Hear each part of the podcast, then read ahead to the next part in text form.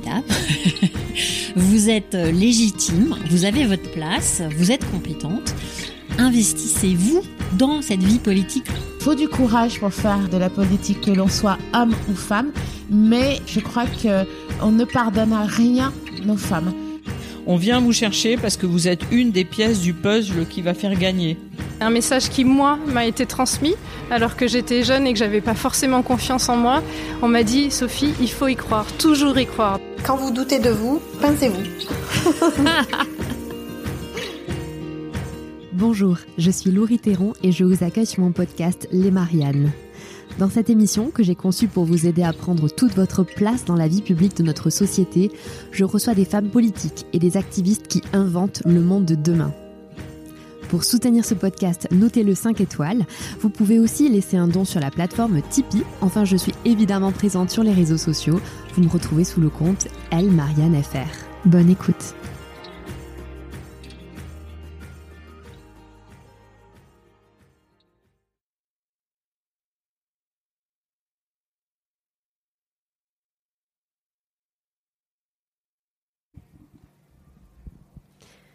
Suite et fin de cette série consacrée aux relations presse. Je suis toujours avec Patricia. Dernier épisode, avec plaisir. Alors aujourd'hui, euh, il va être question euh, de la gestion euh, de crise et de la communication de crise. Mm.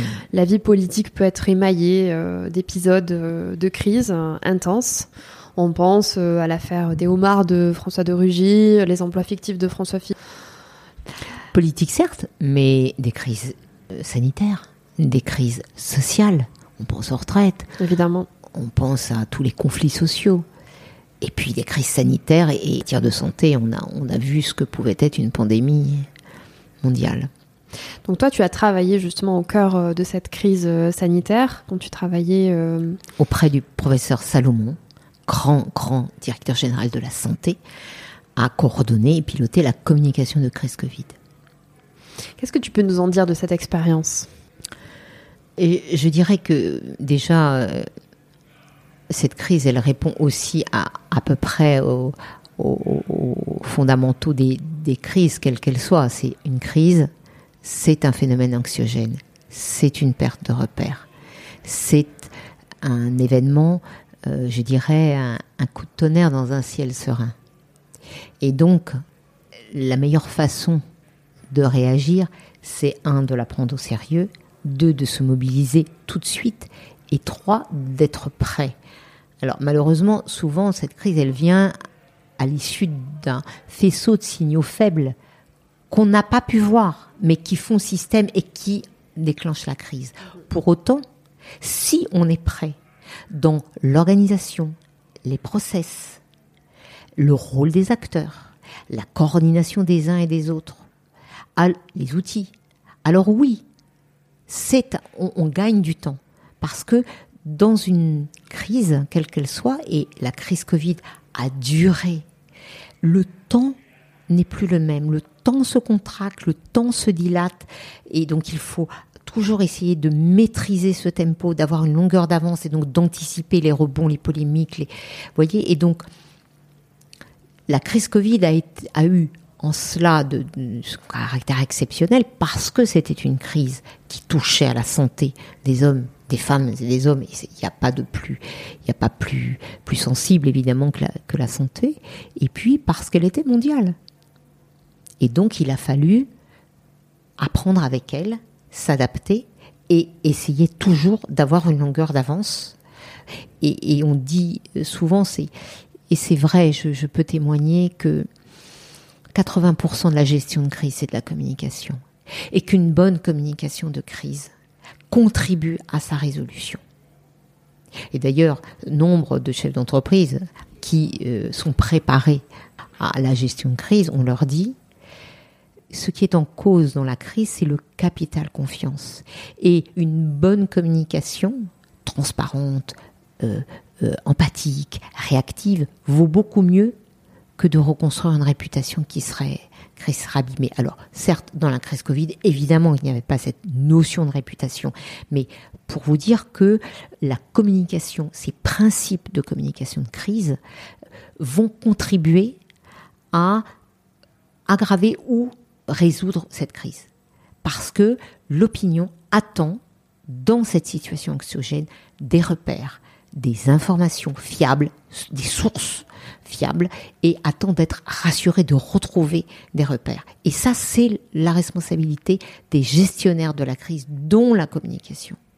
Oui, donc au point culminant vraiment de la crise, il va vraiment falloir faire preuve des qualités que tu as annoncées tout à l'heure de, réactivité, de fiabilité et d'empathie, de transparence. D'empathie, bien sûr. C'est, si tu veux, c'est un condensé, condensé et avec une exigence encore plus forte de ce qu'on attend d'une bonne communication. Parce que là, on sait très bien que il en va peut y avoir un avant ou un après, une prise de parole, un avant ou un après. Euh. Surtout quand, en matière de crise Covid, on savait que notre communication allait modifier, ou en tout cas viser à modifier le comportement des gens, en les amenant à se protéger, en les amenant à ne pas contaminer les autres, en les amenant à avoir les réflexes de, de, de, de vaccination ou de comportement vertueux. Et donc Là, on voit que la communication était complètement au service de la résolution de la crise.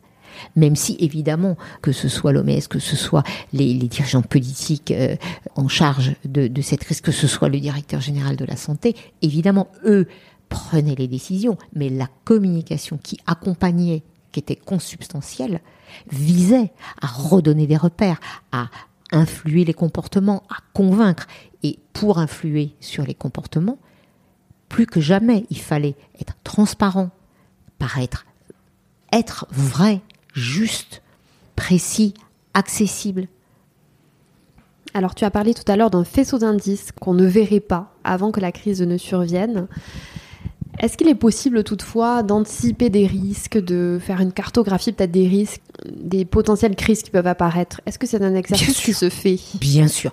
Alors, premier point, bien sûr, quand on parle de crise, si on avait pu anticiper, la crise ne serait pas advenue, ou en tout cas pas avec le caractère qui caractérise généralement l'éruption de la crise. Euh, et donc oui, en observant beaucoup, beaucoup de crises, on voit bien qu'il y a systématiquement des signaux faibles, des indices qui, en faisant amalgame ou pas, vont expliquer le, ce coup de tonnerre dans, un ciel serein. Et donc oui, euh, la crise, on ne peut pas la prévoir, mais on la prépare. Et on la prépare comment? D'abord en bâtissant une organisation, cellule de crise, référent de, communication de crise, centralisation de l'information, coordination communication interne, communication externe, quels outils, comment on informe la population, comment on informe les salariés d'une entreprise, comment on, informe l'extérieur, presse locale, presse nationale. Et donc tout cela, ça, ça fait le bonheur des cabinets de gestion de crise qui proposent cette préparation, qui proposent ces exercices, qui proposent aux dirigeants de se préparer, de réfléchir sur leur organisation. Alors évidemment, euh, tu me diras, quand il y a des victimes, on n'est plus dans la même dimension. Une entreprise de transport dont un des quarts euh, a un accident. Évidemment que cette gestion de crise-là, pour l'élu, pour le maire, pour le patron de l'entreprise, ce, caractère, cette notion de victime euh, impacte et, et pousse à... D'où la nécessité cette violence, d'où la nécessité de d'être préparé, d'avoir les réflexes, parce que euh, la crise, elle, il ne faut pas laisser le tempo s'imposer. Il faut maîtriser le tempo et donc anticiper aussi les rebonds, parce qu'on sait très bien que, euh, par exemple, euh, une rivière est polluée. On va aller voir qui pollue, comment, est-ce qu'il y a des précédents, et moins on donne d'informations, plus la rumeur, les fake news, la défiance peut s'installer. D'où l'intérêt d'une prise en charge immédiatement, de donner une information fiable à date. On ne sait jamais tout dans une crise, mais il faut dater. À 6 heures ce matin, je peux vous dire que à 18 heures, voilà l'état. Donc, une communication qui redonne des repères à une opinion, à des parties prenantes qui sont par nature bousculées par la crise. Donc fiabilité, transparence, repères précis, datés, empathie. empathie quand il y a des victimes. Même quand il n'y a pas de victimes, mm. c'est un choc, une crise, une crise sociale, c'est un choc pour les acteurs. donc de l'empathie, de la compréhension, de l'écoute. Parce que le, le citoyen, même loin, a besoin de savoir, a besoin de comprendre plutôt que de laisser les rumeurs, parce qu'on sait très bien maintenant les réseaux sociaux charrient des dizaines de, rumeurs, de, fausses nouvelles, etc. D'où l'importance de maîtriser son tempo, de maîtriser son information, de donner avec des sources fiables quand c'est monsieur le préfet, quand c'est le maire, quand c'est le chef d'entreprise qui parle, parce que le, porte-parole, il faut incarner. Ça peut pas être euh, uniquement du communiqué de presse, même si chaque outil dans le plan de communication a son importance. D'où l'intérêt. Tout ça, ce rodage, ces, ces, ces process, ils ne s'improvisent pas. D'où l'important d'avoir été préparé. Alors évidemment, on est préparé en fonction de son environnement. Alors une crise, ça peut être un moment de tension extrême, mais ça peut aussi être une opportunité de, pour une marque ou pour une personnalité de se réinventer. Bien sûr. De présenter sous un nouveau jour. On sort jamais indemne d'une crise, quels que soient les acteurs. Alors, évidemment, en souhaitant qu'il n'y ait pas de victimes, mais euh, parce que le, drame, euh, évidemment, bouscule et, change le cours des vies. Mais pourquoi on peut dire que c'est une opportunité avec cette réserve de drame mise de côté? Parce que euh, la crise met au jour des défauts d'organisation, de, façon de penser, de rôle des uns et des autres, pour une marque par exemple de confiance du consommateur, pour un élu de confiance de la population.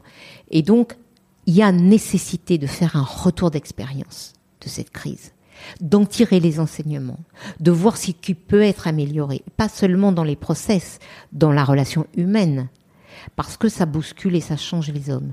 Et que, surtout quand il y a des drames et, et, et des victimes, savoir que on va tout faire pour que ça ne se reproduise pas, ça permet aussi de faire le deuil. Euh, on s'approche vers la fin de, de cet entretien. Euh, J'ai une dernière série de questions à, à te poser, qui te concerne plus particulièrement. Est-ce que tu aurais une ressource à nous recommander pour euh, clore cette série consacrée aux relations presse une série documentaire à regarder, un livre, euh, une série de podcasts, euh, une ressource que tu as envie de partager ici euh, sur le lien entre médias et, et, politique Ne jamais oublier l'histoire. Donc, pour les jeunes qui ont envie de faire ce métier, bosser l'histoire et l'économie. Parce qu'il ne faut jamais oublier, en fait, on s'aperçoit beaucoup que l'histoire se répète. Et donc, euh, la meilleure des écoles, c'est d'être imprégné de cette culture politique, économique et, sociale. Et, c'est un, une grande aide dans le métier d'avoir cette, culture-là parce que je crois que l'un des meilleurs conseils à donner à un communicant politique, c'est toujours, y compris dans son conseil à sa personnalité, à son ministre, etc., d'avoir le recul le recul, ne jamais laisser les égaux l'emporter, ne jamais euh, laisser l'ubris, le, le, toujours garder ce, ce recul et, et penser euh, aux citoyens. Et ça, c'est peut-être aussi l'histoire qui, qui, qui l'apprend. Quelles sont les trois choses qui doivent changer pour les femmes qui s'engagent en politique aujourd'hui? Alors, depuis mes débuts, hein, début des années 80, honnêtement, ça a beaucoup changé, beaucoup changé. Aujourd'hui, on a une femme première ministre, on a une femme présidente de l'Assemblée nationale, on a des femmes présidentes de groupes politiques, on a des femmes engagées à peu près dans toutes les strates, sans compter évidemment le, le, les ministres. Donc oui, ça a changé, oui, on a gagné des batailles. Moi, je dirais que euh, ce qui reste encore à gagner, c'est la même considération de l'engagement, la considération pour le, le, les raisons de l'engagement des femmes ne sont pas euh, ne sont pas à leur juste valeur. Et puis peut-être une grande bataille que moi j'ai observée depuis euh, tout ce temps. On n'est pas un meilleur politique quand on y consacre tout son temps jour et nuit. C'est, je pense que la conciliation vie professionnelle, vie familiale devrait être une obligation parce que ça permet la non-déconnexion du terrain, parce que ça limite la flambée des égaux, parce que ça permet aussi euh, de, partager ce qui fait la vie des citoyens, tout simplement. Et ça, comme la charge mentale et le partage des tâches étant comme encore un petit peu plus côté féminin que masculin, je dirais que ça, c'est un vrai progrès à gagner. Dernière question. Qui aimerais-tu entendre sur les Mariannes pour partager euh, son J'aimerais expérience son entendre les invisibles. J'aimerais. euh, Tu te souviens, pendant la crise Covid, on disait tous ceux qui ont tenu la France, tous ceux qui vous ont permis de manger.